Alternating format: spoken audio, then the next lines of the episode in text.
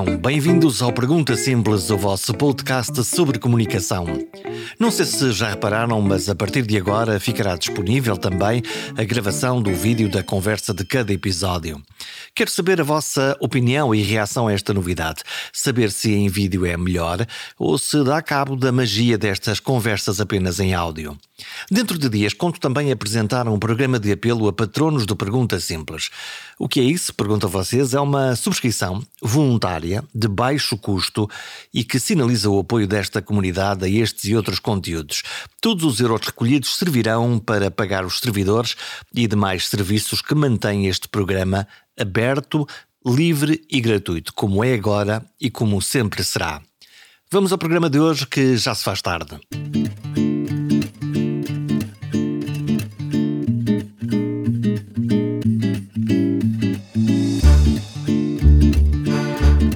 Programa de hoje é sobre o medo, é sobre a superação do medo e vem mesmo a calhar. Logo agora que já nos tínhamos quase esquecido da pandemia, o vírus decidiu mudar de máscara. O SARS-CoV-2 tem agora uma figura nova com a variante Omicron. As variantes dos vírus são mudanças mais ou menos importantes, em particular na capa destes vírus, e neste caso é uma mudança importante, diz a OMS. Por que é que nos interessa o tema? Porque o nosso sistema imunitário aprende a defender-se reconhecendo os vírus vírus como ameaças, precisamente através da sua capa. Aliás, as vacinas são exatamente formas de treinar o nosso sistema imunitário para as verdadeiras ameaças. Se o vírus muda de forma, muitas perguntas ficam no ar. É mais agressivo? As vacinas funcionam? Transmite-se mais? O que sabemos à hora em que gravo este programa é que a Omicron mudou 50 zonas do vírus que já era conhecido. E 10 destas mudanças estão naquela espécie de coroa de espinhos que ele usa para nos infectar. Vamos para dentro de um hospital, dentro de uma unidade de cuidados intensivos ou numa ambulância rápida do INEM. A médica Isabel Pedroso confronta-se todos os dias com a fina linha que separa a vida da morte e decide escrever um livro chamado para além do medo, que retrata muita da sua experiência na luta corpo a corpo contra a Covid-19. Nestes tempos em que voltamos a ver os números a subir, Caio, na Europa, a quinta vaga já não é um medo, é uma realidade. Uma conversa para ouvir com medo ou com coragem. Já cá está. Já cá está. Já chegou. Sim. Na tua cabeça isso é claríssimo. Sim.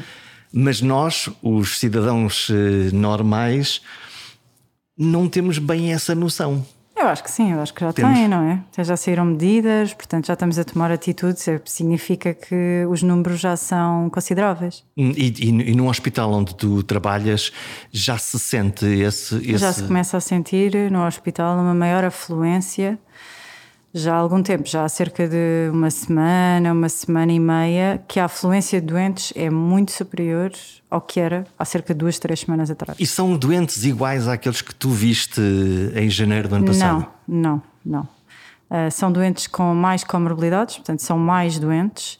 São doentes que não são tão críticos, Portanto, na altura havia muita doença grave, muito doente que rapidamente escalava a insuficiência respiratória para ligeira necessidade de oxigênio, depois ventilação não invasiva e rapidamente estavam ventilados invasivamente, que eram aquelas imagens que se viam Isso é uma coisa assustadora ter, ter a ideia de que uma coisa dessas evolui com essa rapidez?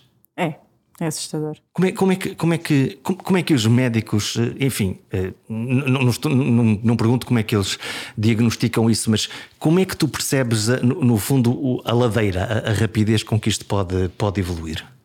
Então, isto é, isto é basicamente clínica, não é? Isso é o meu trabalho. Nós observamos o doente, o doente apresenta, apresenta cansaço muitas vezes não refere falta de ar. Uh, o Covid tem uma coisa muito engraçada que se chama hipóxia feliz. Hipóxia significa um baixo nível de oxigênio no sangue. E chama-se hipóxia feliz porque a pessoa tem um baixo nível de oxigênio, mas não percebe. E, portanto, é uma portanto, característica. Significa que uma pessoa pode morrer sem saber o que é que aconteceu? Sim, Uh, no sentido em que não vai, não vai perceber que foi por falta de ar. O sintoma que surge mais, secundário a isto, é o cansaço. E claro quando nós vemos um doente que está muito cansado, nós conseguimos rapidamente, através de análises, por exemplo, a gasimetria, perceber o nível de oxigênio e quando vemos que o nível de oxigênio é baixo, temos que repor.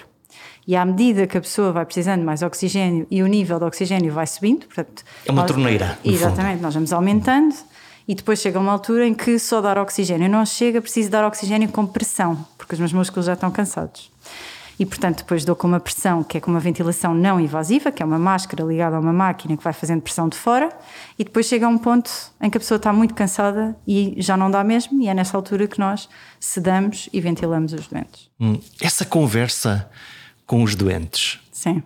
Imediatamente antes de os sedares e, e ventilares, como é essa conversa?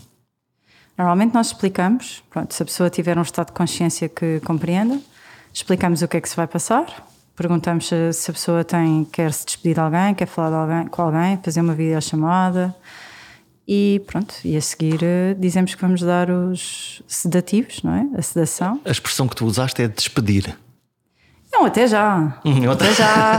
Vamos pensar em coisas boas, vamos acordar melhores, tratados, e é isto, não é? Se eu não acreditasse que estava ali para tratar, não ia. E como é que é essa comunicação com, com, com as pessoas, com o doente? As pessoas estão cansadas, portanto, as pessoas compreendem e, e dão-se na totalidade porque estão nas nossas mãos. Estão é? completamente extenuadas, no fundo, é esse sim, o, o, sim. o que estão. Sim, e, e não têm saída, não é? As pessoas estão quando se está verdadeiramente doente, compreende-se o quanto precisamos de um sistema de saúde, de um sistema nacional de saúde, por exemplo, que nos acolha e que trate de nós. E no início do Covid, relembro isto, que eu acho que isto é importante, quando apareceu o Covid, uh, o Sistema Nacional de Saúde era o único que ficava com doentes Covid. Portanto, as, os Tudo hospitais privados porta, não, é? não recebiam estes doentes. Exatamente. E, e ok, nessa conversa tu dizes-me as pessoas, no fundo, estão extenuadas, estão no limite das suas forças, mas tu olhas nos olhos das pessoas, apesar daquele equipamento todo de astronauta, claro que sim. tu olhas nos olhos das pessoas e vês o quê? Vês medo, ansiedade? Medo. As pessoas têm medo, claro. Qualquer um de nós tem medo de ficar doente, qualquer um de nós não, tem medo do que não controla, não sabe para onde é que vai e depois as pessoas ficam sedadas muito tempo e não vão ter memória dessa altura. Até quando nós acordamos estes doentes, eles não sabem se é segunda, se é terça, se passaram 15 dias, um mês, portanto não têm noção. Algumas pessoas, por acaso, referem que se lembram de barulhos, os alarmes, os ventiladores, as seringas, professoras. E lembram-se ou imaginam? Não sabemos. É, um, é uma mix de doença, alteração do nível de consciência, de drogas, não é? Porque a sedação são fármacos, são drogas. Portanto, é um mix Uh, não sei se são memórias que se lembram mesmo ou se depois já, já são coisas que já têm porque já estão acordados e sabem que isto existe. Isso é quase assustador de pensar que, que a sedação se calhar não está a funcionar a 100% e que pá, há um nível lá de vigília. Nós temos, nós temos como controlar isso. Como é que se controla isso? Como é que isso se sabe? Nós temos, nós temos mecanismos para controlar, portanto, máquinas uhum. que nos controlam o nível de consciência das pessoas. Estamos isso a falar dos cuidados problema. intensivos, no Sim, fundo, claro. onde os doentes estão vigiados 24 horas e todos os olhos estão sobre vários doentes. Exatamente. Eu, eu, eu, eu, quando olho para exatamente para uma unidade de cuidados intensivos e com a pressão que os médicos sofreram, hum, imagino. Não sei quantos procedimentos é que um doente tem que fazer por hora, quantas, quantas intervenções é que se fazem por hora ou, ou, ou, num, ou num turno. Quantas vezes intervens tu num doente? Depende, depende do grau do doente, depende do turno, são 24 horas. Os enfermeiros é que normalmente fazem turnos. Mas estão sempre a fazer qualquer coisa. Estamos sempre perto, por perto, hum. não é? Uh, depende do, da maneira como ele está. Se o doente está estável, se o doente está instável, uh, depende se acabou de entrar. Uh, quando os doentes entram nos cuidados intensivos, temos que colocar devices, colocamos catéteres centrais, colocamos linhas arteriais, fazemos, fazemos uma série de coisas que faz parte. e depois estabilizamos o doente e lá fica a ser curado. Hum. E, e quando tu tens uma quantidade muito grande de doentes ou uma grande pressão na, na unidade. Eh, e vamos falar sobre o medo. Tu, de resto, escreves, escreves sobre, sobre o medo, escreveste um livro sobre, sobre o medo. Não tens medo de não fazer tudo o que é certo no tempo certo para o doente certo, exatamente porque a pressão é gigantesca? Eu acho que a primeira vez que nós sentimos medo, médicos, com isto do Covid, foi precisamente por isso. Foi porque nós começámos a ouvir os relatos dos nossos colegas na, na Europa, em Itália e em Espanha, e eles referiam não só a insuficiência respiratória, que era difícil tratar, tudo bem, essa parte é médica literalmente pura, mas porque não tinham como chegar a todos os doentes. E por serem muitos doentes, eh, é óbvio que o trabalho não é igual a quando eu estou ali dedicada 100% a um doente. E portanto, isso é algo que nos dá, dá medo, não é? E E algo, ninguém quer ir para casa com aquela sensação de podia ter feito o meu trabalho melhor. Mas isso, mas isso na realidade é quase uma impossibilidade quando uh, tu tens uma unidade que está preparada para 10 doentes, para 12 doentes, tens pessoas para tratar esses doentes e subitamente se aparecerem 20, tu tens, tens que fazer alguma coisa por estas pessoas, ou não? Sim. Nos cuidados intensivos é um bocadinho diferente de outras enfermarias, porque é preciso ter uh, ventiladores, é preciso ter seringas professoras, é preciso ter uma série de coisas. Hum, mas não basta equipamento. Exatamente. Esse é o ponto. Sim, e pessoas. Uhum. Exato. Portanto, vai sempre ser um número limitado. Daí a ter-se falado tanto, transferir doentes, até houve inclusivamente doentes nossos que foram para a Madeira. Não sei se, se te recordas. Uhum. Porquê? Porque nós já não tínhamos mesmo capacidade, já não havia mais camas de intensivos. Os intensivos é algo muito específico e, portanto, tem mesmo que ser numa cama específica de intensivos. Olhando para este dezembro, olhando para o janeiro, nós estamos num momento em que estamos a gravar em que estão anunciadas mais algumas medidas, verificação de certificado, testes e por aí fora. Vamos viver um janeiro igual? Eu acho que não. Acho que não. Acho que nada vai voltar a ser igual àquele janeiro. Acho que este janeiro não vai ser igual ao janeiro de 2019. Uhum Uh, mas também não vai ser o janeiro de 2021. Olhando para este janeiro em relação ao outro janeiro, eh, Há bocadinho estavas-me a dizer que estes doentes que agora estão a aparecer são doentes mais doentes que, que têm mais comorbilidades, têm uhum. mais doenças. Porque nós temos uma grande parte da nossa população vacinada. O nosso país realmente aderiu a isto e compreendeu que se estivermos vacinados, a probabilidade de termos doença grave é muito menor. E isso nota-se? Isso nota-se, hum. nota-se bastante. Porque há muitas pessoas infectadas, mas a percentagem de doença grave, aliás já saiu, que é menos 80% em relação ao ano passado já existem essas estatísticas e isso, isso é relevante. Portanto, aqueles, aquele, aqueles doentes que agora aparecem são doentes que têm problemas imunitários mais sérios, São outras doenças. Hum. Não vacinados, muitos. Hum. E que tenham outras doenças que acabam por descompensar sempre que têm uma doença de base, seja uma, uma infecção, por exemplo, pelo vírus influenza, pela gripe, que acabam por descompensar nesse sentido. E já agora, e essa, essas pessoas, quando as coisas não correm bem, quando as pessoas morrem, apesar de estarem positivas Covid, é justo dizer que elas morreram de Covid quando têm não sei quantas outras doenças uh, de base? Foi o Covid que as conduziu à descompensação. Sim. Hum. E portanto, portanto foi essa a causa. É, é claro. Hum. Sim. E, para mim é. Nós, nós não temos estatísticas ainda, pelo menos públicas, do número de pessoas vacinadas ou não vacinadas que, que, que são internadas, que Com precisam. muita pena minha. É, não é? Porque esse, é. esse número dava-nos. Dava para mim, dava-me jeito de conhecer. Sim, eu, uh... o que eu falo, eu falo da minha experiência, uhum. ou seja, é uma sensação que eu tenho. Eu não te consigo dizer objetivamente, olha, 8 em cada 10, 7 em cada 10. Não consigo. E eu gostava de conseguir dizer isso. Hum, então, estamos a falar de quê? Doentes mais velhos, imagino? Alguns. E, e, outros mais novos com, também com descompensações? Descompensações não, que não são vacinados e que ficam com o Covid, não é? Porque o Covid não uh, dá doença grave apenas a pessoas que não têm doença. E não te, e não te apetece, não te apetece quase, quase um absurdo, quase chocalhar essas pessoas como se tu pudesses ter um, um botão do tempo e, e, e dizer-lhes. É muito eh, difícil. É muito difícil. Uh, é, é muito difícil pessoas que continuam a fazer publicidade contra a vacina, continuam a dizer. Pessoas que dizem que o Covid não existe. Isso é incrível hoje em dia. E é incrível como é que elas têm voz e pessoas que as, que as seguem. Pronto. Eu acho isto. Acho isto incrível. Qual é a tua tese? Porquê que, porquê que esta narrativa de que o Covid não existe, a vacina se calhar não faz sentido nenhum, eh, no fundo isto estão a exagerar, isto é uma histeria. Qual pode ser a substância de, de, um movimento de pessoas? Eu acho que são pessoas que querem continuar a ter a vida como a conheciam anteriormente. Uhum. E, portanto, estão a ver se literalmente pega e mais vêm com eles. E se formos muitos a dizer uma mentira, a mentira continua a ser uma mentira. Não vai passar a ser verdade como eles gostavam, mas eu penso que é esta coisa do tentarem unir-se, unir-se, unir-se. E é não, vai, não, não dá em nada, só dá que ficam doentes porque se não tiver infectado, infecta os outros e nunca mais saímos deste ciclo. Mas depois há um rebanho, há um rebanho de conjunto Sim. de pessoas, as redes Sim. sociais. Tu estás muito presente nas Sim, redes sociais, muito para fazer educação, para explicar a medicina a, eh, a toda a gente. Um, Há um rebanho de pessoas que uh, dizem: Sim, senhora, muito bem, olha, eu, eu acredito exatamente. Há alguém que me está a esconder as teorias da conspiração, há alguém que me está a esconder aqui qualquer coisa que eu não Sim. estou a perceber. Claro que sim, Claro que há um rebanho dessas hum. pessoas. Eu, inclusivamente, tenho muitas dessas pessoas que me mandam mensagens uh, a perguntar se eu recebo dinheiro por isto, por eu dizer estas coisas, uh, a ofender, não é? Faz parte, já percebi que para, As redes sociais, quando se cresce, uh, onde quer que seja, isto faz parte. Portanto, já tens Mas um clube assim, de, de, pessoas que te, que te odeiam, os sim, haters, não é? Sim, como como sim, se diz. significa que estamos a chegar a algum lado, aquilo que eu percebi.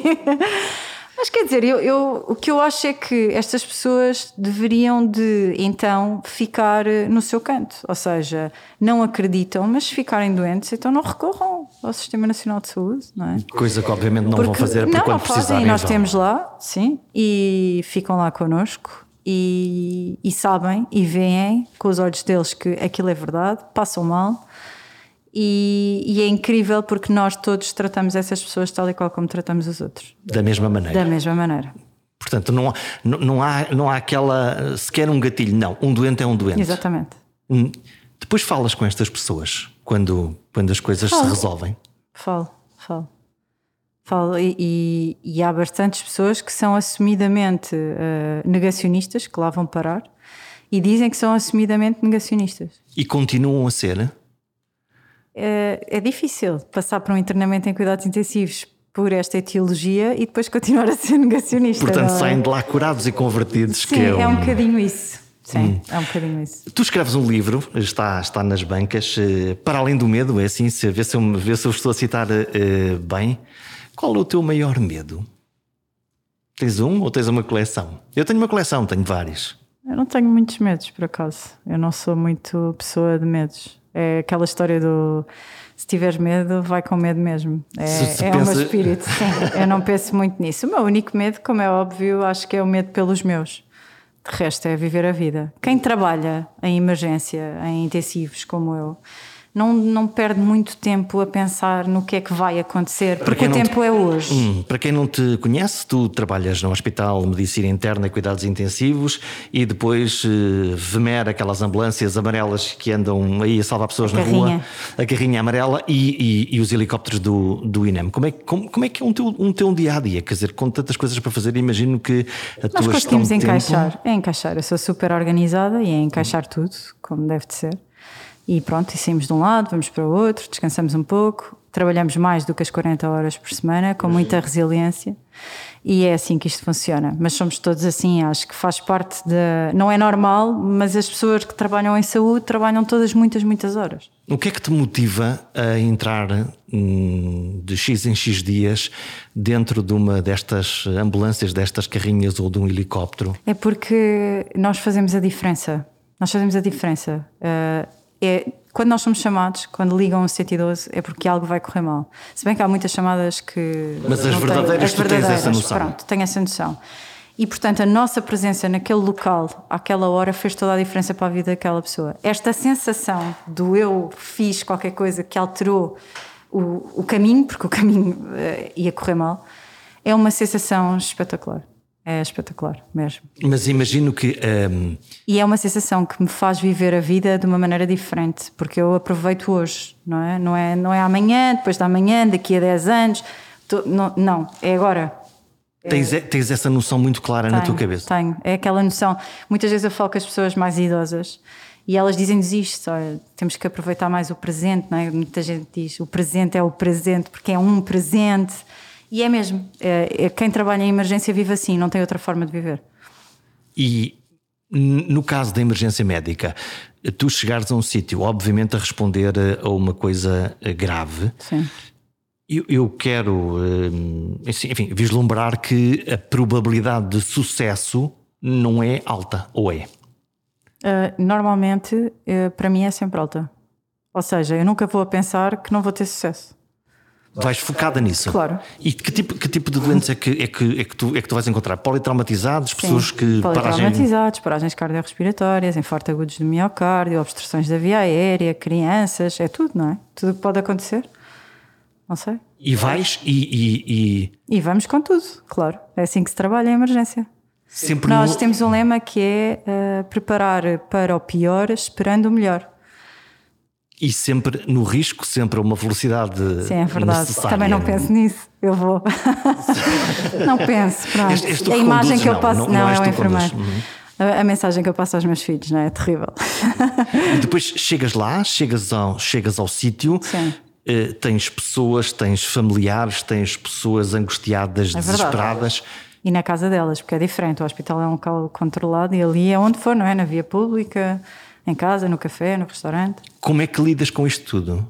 Lido, lido Porque tu não bem. podes fazer aquela coisa que é, ok, agora vão-se embora daqui, que Posso. eu agora. Podes? Posso, claro, claro. Se for preciso, se eu achar que é o melhor, posso obviamente pedir às pessoas para sair e não há ninguém que diga que não, não é? Porque às tantas tu tens intervenções tipo por tubos, por tu fazes coisas sobre, sobre, sobre as pessoas, tu entras no, no espaço da pessoa. Ponto. Fazemos na, no espaço da pessoa uma sala de reanimação. Em qualquer lado. Sou eu, um enfermeiro, dois bombeiros e pronto.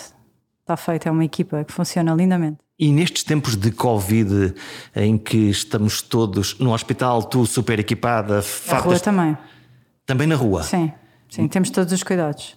E o carro, as, as ambulâncias são todas desinfetadas, com todos os cuidados. Isso foi tudo, tudo na primeira vaga, foi tudo organizado, Há foi um tudo treino. protocolizado. Sim.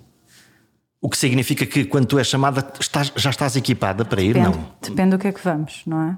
Há, há por exemplo, dispneia, portanto, a falta de ar, uh, dores torácicas, coisas que. febre, não é? Portanto, isto faz pensar mais que possa ser um doente com Covid. Que não é alguém que partiu uma perna ou que ou pode traumatizado de um acidente. Exato. Claro que a pessoa pode ter Covid e ter um acidente, não é? Mas pronto, uh, regra geral, não é isso que acontece. Hum. E qual é a sensação de, nas tuas mãos, ressuscitares alguém? É espetacular. É espetacular. É, acho que é das coisas que nós ficamos mais felizes é quando salvamos uma vida mesmo. Eu sei que isto parece clichê, mas, mas pronto, é uma área em que é isto que nós fazemos. É muito desgastante, nós temos muita libertação de catecolamina, muita libertação de adrenalina interior. Isto conduz a um grande stress, ficamos mais velhos mais rápido, mas também nos deixa muito felizes. E eu acho que é, é mesmo uma sensação espetacular. Hum. E o contrário, a sensação de alguém que, que tu até quando lá chegaste ou quando tu imaginaste a uh, situação que ias encontrar, tu dizias: Não, isto há aqui boas probabilidades. Não, para mim, o, e assumo já, o mais complicado são crianças. Crianças que correu mal são as coisas mais difíceis com que nós podemos lidar porque é contra a natura, não é? Nós... Porque as crianças não morrem. Exato. Uh, é isso. Porque as crianças supostamente não morrem, mas morrem. E isso é muito difícil de lidar mesmo acho que é o mais complicado de, de lidar, no geral, é com, com crianças, porque lá está, porque é contra a natura, não é? Já te perguntarei sobre como é que tu geres depois mentalmente isso quando vais dormir, mas lá no momento. Eu no momento não, eu no momento não, não estou a gerir emoções minhas. Eu, Estás no, momento, no modo robô. Sim. Fazer o que há para fazer. Estou, exato. Estou a aplicar a ciência, porque se eu estiver ali a, a, a, fazer, a sentir coisas, ninguém está a trabalhar como médico, não é? O meu papel ali é ser médico e, portanto, tentar aplicar e fazer o melhor que consigo para salvar. Se não conseguir, então aí tenho que, pronto, temos que admitir, não é? Isso também é um. admitir que não, não dá, pronto. Uh, ou não se conseguiu de todo. O que é uma verdade inaceitável. É para... muito difícil. Muito difícil mesmo. Até porque, hum, não só em relação às crianças, obviamente, mais, mais dramática e mais uh, angustiante, mas uh, no caso de toda a gente, mudou-se a pergunta de, de que é que morreu para a pergunta por que é que morreu, que é, que é uma pergunta uh, diferente, exige uma, uma explicação. Sim, mas nós normalmente temos uma noção, não é? Porque as coisas começam de uma maneira. Há uma queixa, as pessoas sentiram qualquer coisa, quando ligam para o 112 já vem uma história e, portanto, nós quando vamos a caminho já vamos a pensar com uma hipótese diagnóstica na cabeça. E já vais a treinar o que tens para podes fazer? Não, não se vai a treinar, mas já se vai a pensar, olha, deve ser isto, deve ser aquilo, pronto. E, portanto, nós em equipa nós estamos muito, muito, como é que se é dizer, martelados para fazer isto. Isto é quase o cão do Pavlov. Nós chegamos e atuamos. O que é isso que permite depois também a, a, a rapidez? Exato, a rapidez com eficácia. Hum, na, no, no, no, caso, quer da intervenção de emergência, quer no próprio uh, hospital, uh, tu, tu, escreves no teu livro que uma das coisas que é uh, crítica é a equipa com quem tu trabalhas. Sim. Quando nós trabalhamos com a atenção que tu trabalhas, no fio da navalha, literalmente entre a vida e a morte, Eu quero imaginar que as relações humanas, mesmo em tribos que se dão muito, uh, há momentos em que, em que esticam, vacilam. Aquela coisa de quem está contigo na batalha é mais importante que a própria batalha. Uhum. Eu acho, isso para mim, se calhar há colegas que não consideram isso e é-lhes indiferente e, portanto, trabalham com qualquer pessoa. Quer dizer que não se zangam? Uh, quem? Os médicos? Uns com os outros, com o pessoal, quer dizer que não se frustram, não, quer dizer que.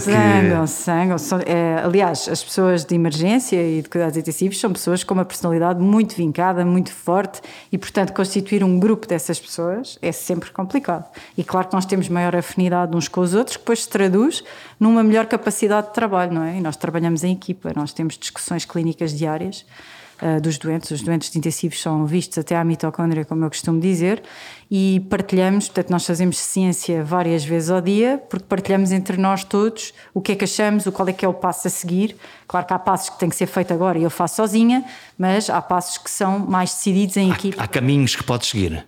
E portanto então... há discussão clínica e a discussão clínica entre grandes cabeças surge sempre. É discussão, não é? Faz grandes parte. cabeças e cabeças duras, digo eu. tu estás a dizer que são pessoas com grande personalidade e com, e com certezas muito absolutas. Claro. Porque há, há, tu não podes duvidar quando é para fazer alguma coisa.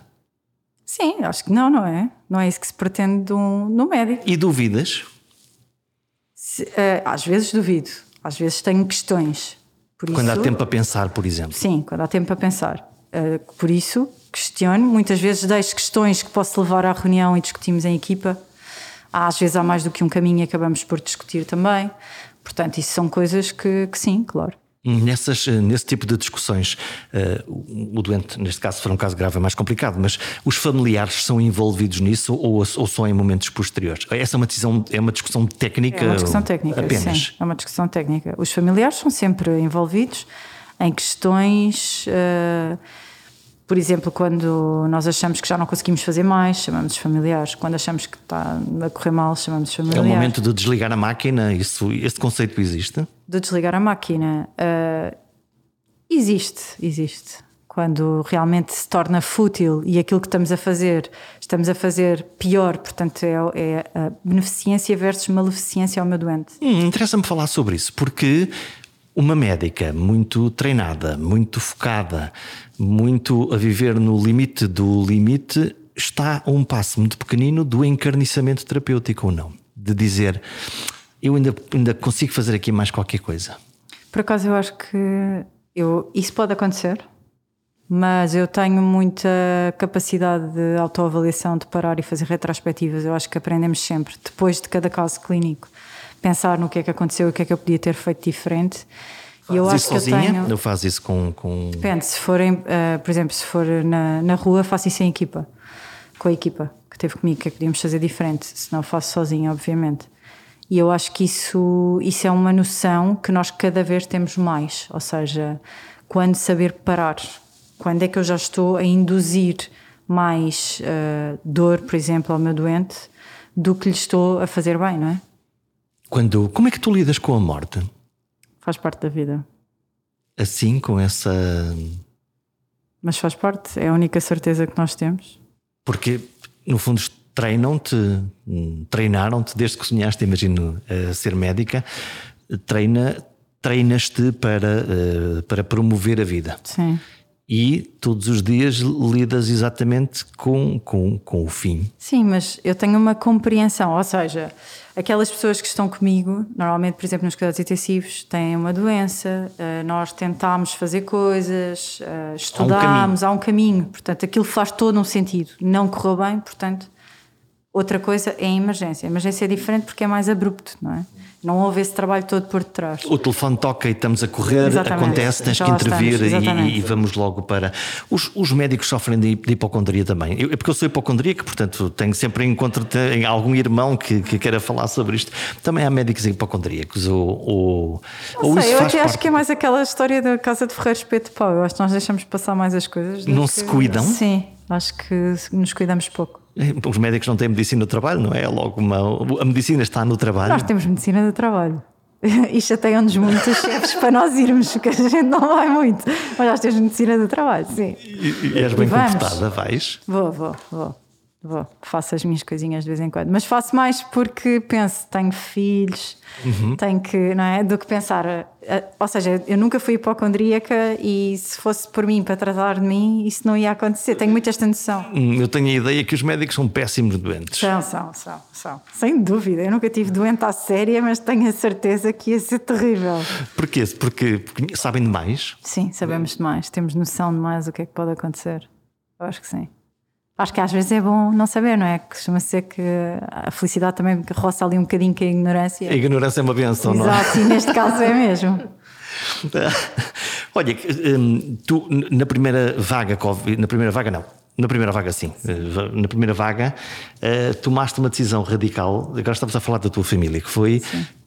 Sair, sair, sair, de casa para, para os proteger? Sim. Sair de casa, viver noutro sítio? Sim. Não os ver? Não. Não os abraçar? Não. Quer não dizer, os... eu vi-os. Eles ah, estavam. Na televisão, não é que nem?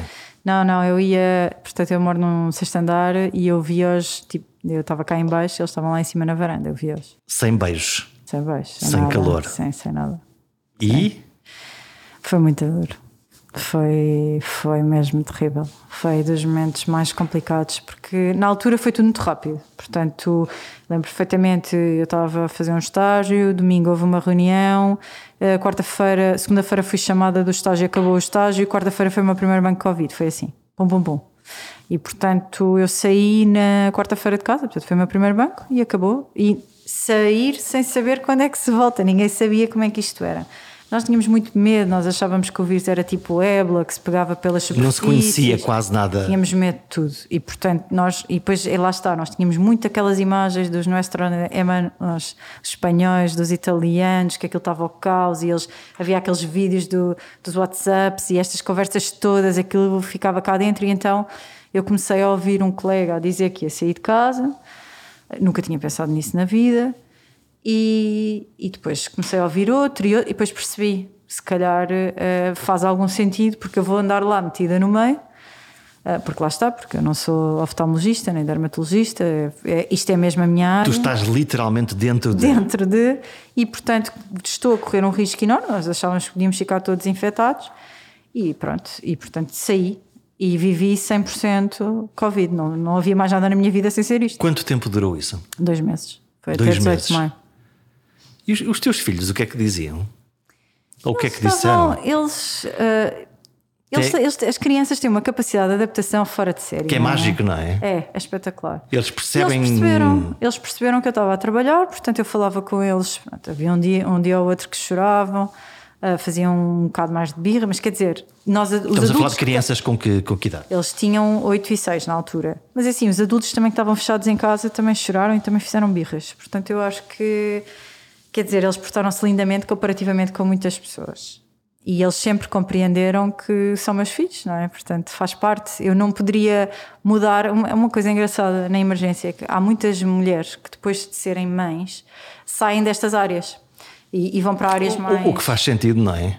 Ou não? Porque é que eu hei de deixar de ser eu própria só porque tive filhos? Hum, quando tu descobriste que ias para a médica, disseram-te isto, que iam acontecer estas não. coisas? Não, eu não me candidatei, eu não me inscrevi a isto, nem sabia que ia haver eh, Covid, nem nunca tinha pensado nisso. Aliás, eh, já tinham vivido isto um pouco com a gripe. Nessa altura eu não estava, estava de licença de maternidade da minha filha e não vivi muito isto, e portanto eh, foi engraçado. Eu nunca tinha pensado em viver. Isto foi, isto foi história. Nós, em termos médicos, isto foi um desafio e foi algo espetacular. Ou seja, nós estávamos sempre na crista da onda. Agora sim um artigo, agora fazes este medicamento, agora faz o outro, agora não se pode fazer este. E, de, agora de, sai um e da aprendizagem disto, tu hoje que vamos para a quinta onda, Claramente que a tua biblioteca neste momento é, é, tem muito mais recursos do que o que Sim, tinha. muito mais. E sabemos muito mais sobre isto. Muito mais mesmo. Consegues perceber como é que um, um determinado doente o vírus pode evoluir ou pode não evoluir? Eh, que há uma terapêutica ou que há outra terapêutica? Se ventilamos mais cedo, ventilamos mais tarde, fazemos isto, fazemos aquilo, não tem nada a ver. A nossa experiência agora é completamente distinta. Hum. E, e é para sair de casa outra vez ou desta vez não? Não, eu não saio mais de casa. Não, não sei. Além de mais, estamos todos vacinados. Qualquer dia as crianças também, portanto. Portanto, vamos fazer este, este nosso uh, percurso. Passamos o Natal descansados ou, ou para ti hum, tens. Descansados, quer dizer, eu, eu penso que talvez seja melhor fazer uh, teste, se for possível. Sim, os testes rápidos estão aí nas farmácias, Sim. muito fáceis de fazer. Não há razão para não se fazer, eu faço montes de vezes testes. Embora aquela ideia de pôr uma zaragatoa quase até à garganta. Mas temos que normalizar isso, não hum. vale a pena. Portanto, é, é, para fazer e é para andar para a frente. Sim. E, portanto, Quanto menos uh, ficarmos nervosos com esse tipo de coisas, vamos é. embora. Claro. Portanto, quem, quem, quem for para os Natais, para os anos novos, a tua sugestão é, além da vacina, obviamente, fazer um teste e, e vamos todos mais. Eh, Sim, principalmente se estiverem com aquelas pessoas que não costumam estar, não é? Porque normalmente que no é Natal acontece, não é? reúne-se com a família por outros cantos do país e, portanto, escusamos de passar aquilo que passámos o ano passado, que eu não acredito que, mesmo assim, a vivermos o Natal em pleno, que isso vá acontecer, porque acho que não vai ser tanto, mas vai, vai ser pior do que aos dias de hoje, quando, quando, nós olhamos para os números, os números estão a crescer, a pergunta que se me ocorre é o que é que nós fizemos de errado? Agora? Sim, agora. O que nós fizemos. Porque supostamente fizemos a coisa toda certa, não é? Portamos-nos relativamente bem, vacinamos-nos 85%, portanto, os elegíveis estão genericamente todos vacinados e, apesar disso, facilitamos, eh, decidimos ir todos Uma almoçar coisa é certa, ainda ontem eu tomei a terceira dose, significa que estamos vacinados, mas se calhar já não estamos vacinados com a capacidade que tínhamos de, de imunidade que tínhamos há uns meses. As nossas defesas vão baixando. Vão baixando. Há imensos artigos a dizer isso, que, que só duram entre. Uns dizem que é 3 meses, 3 a 11 meses foi o que eu li. Pronto. Eu que fiz a minha vacina, a primeira dose, em dezembro de 2020. Portanto, portanto a, tua, a tua imunidade teoricamente já desapareceu. Exatamente. Eu nunca vi anticorpos, nunca vi nada, mas supostamente já diminuiu bastante e é completamente diferente quando era em março. Pronto. Depois, o facto de termos tudo aberto, portanto, estamos a conviver com tudo aberto, umas pessoas em cima das outras e não se fazia testes antes de entrar em discotecas, restaurantes e, portanto, nós estamos a viver em pleno, basicamente. Um, e claro, agora estamos a lidar com isto, que é. E, e há uma coisa que é importante. inevitável que isto que acontecesse. Sim, e há uma coisa que é importante as pessoas perceberem: que é se os números estão altos, significa que há muita gente infectada. E quanto mais pessoas estão infectadas, mais pessoas se vão infectar. Isto é aquela história do RT, não é? Portanto, é preciso perceber isto, que é, é muito difícil de agora de repente os números descerem, para os números descerem nós temos que parar de nos infectar uns aos outros. Portanto, se tivermos 10 casos, esses 10 podem infectar outros 10, se tivermos mil, isto é exponencial. Exatamente. Portanto, para subir é sempre para subir e depois para baixar é um ai Jesus. E só costuma baixar quando nos fechamos em casa, daí aquela semana que nós vamos estar fechados. Teoricamente, não é? Pelo menos é esse, é esse o, o, plano. o, plano. Sim, nós também já nos habituámos aqui a um plano, depois o plano muda. Eu acho que nós temos que nos adaptar ao presente, como eu dizia. Hoje é assim, amanhã logo se vê. Eu hoje posso fazer isto, não posso fazer Exatamente. aquilo e vamos, e vamos nos. Exatamente. Então, isto eu, ainda vai durar algum tempo. Eu, eu vejo-te muitas vezes na televisão. Um, a falar de maneira a que os, que os médicos não falam. E, isso, isso, isso, qual, é, qual é o teu truque? Qual é o teu segredo? Tu não falas mediquês. Pois não. Pois não, não falo. Mas isso não foi um, isso foi um processo natural? Foi. Ou tu tiveste a percepção de que isto aqui em termos de comunicação não está a funcionar tão bem e então eu vou explicar. Eu acho que foi um processo natural porque eu sempre tive muito esta capacidade de explicar às pessoas que me rodeavam, de simplificar Uh, termos uh, técnicos mediquês. Aquelas, aquelas coisas que a gente lê lá nos, nos exames e nas, nas radiografias. Que... E quando eu comecei a ir à televisão, diziam-me sempre: Olha, por favor, não use termos técnicos, porque senão as pessoas não vão entender. E eu ficava a olhar e pensava: Claro que não vou usar, eu sei para quem é que estou a falar, não é? Eu sei que se for a um congresso de médicos, eu não vou falar como estou a falar agora. Portanto, eu, eu, sei que tenho que adaptar a minha comunicação para o meu público. Então, e como é que, como é que porque normalmente o que acontece é que muitos dos especialistas, eu não estou só a falar do, do, dos médicos, dos, os grandes especialistas, no fundo, quando vão falar a um espaço público ou uma televisão, uh, eles estão a ser vistos pelo grande público, mas também pelos seus pares. E então, depois quando, quando chegas lá ao serviço e dizes, dizem, oh, olha, não, eu, isto, se calhar não foi dito com o rigor científico do... Os meus pares não adoram, não adoram, uh, eu compreendo, porque isto é algo completamente diferente do, do habitual, um, mas é um caminho meu que se eu estiver a ligar a esse tipo de pressão, não, o caminho não continuava, eu acho que não é por aí. Portanto, eu adaptei-me e não estou, quando estou a falar na televisão, não estou a falar para o colega. O colega sabe perfeitamente onde ir procurar as suas fontes fidedignas, não precisa de ouvir a, a Isabel Pedroso. Sim, eu estou a falar para que, que toda a gente me entenda. E é, e é, esse o meu objetivo, porque eu acredito que quando as pessoas compreendem, as pessoas aderem. E eu acho que é muito difícil dizer a alguém: olha, você tem que ficar fechado em casa porque sim, você tem que levar uma vacina porque sim, você tem. Não, as pessoas têm que compreender. E as pessoas não são médicas, nem têm que ser todas médicas. Nós precisamos das pessoas em todas as áreas. E eu acho que até é uma falta de respeito ir à televisão falar como se eu estivesse a falar com colegas, sinceramente. Uh, e uma das coisas que eu também noto muito é que quando chamam grandes professores doutores, que são, pá, espetacular, ninguém entende nada. Ninguém. Eu uma vez lembro perfeitamente, um, foi um programa de, da manhã, um telejornal da manhã, muito conhecido, e que cheguei lá e era mononucleose infecciosa, que é um, um, uma patologia super batida. Os sapinhos cheguei, dos bebés na boca. Pronto, e uhum. cheguei e falámos, falámos, a doença do beijo. Cheguei, falámos, falámos, falámos, e no fim o jornalista, que também é alguém muito conhecido, disse-me assim: Olha, eu já falei com tanta gente sobre isto, porque todos os anos há o dia. Olha, não falei, Pronto. E ele disse: Só agora é que eu percebi o que é que era. Obrigado.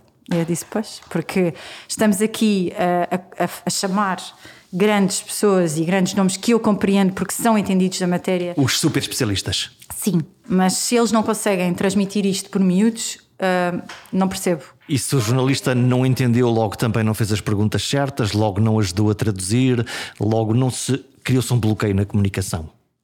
na comunicação para o público-alvo comum, não é? Claro que os outros colegas devem ter adorado e com certeza quando ele chegou ao serviço devem-lhe ter dito: epá, a tua intervenção foi espetacular. Grande prémio especialista doença do beijo, bem, isto é que foi. Espetacular. Só que depois a senhora que trabalha na, no bar do, do hospital não percebeu nada. Não. E eu não estou a falar para o meu colega.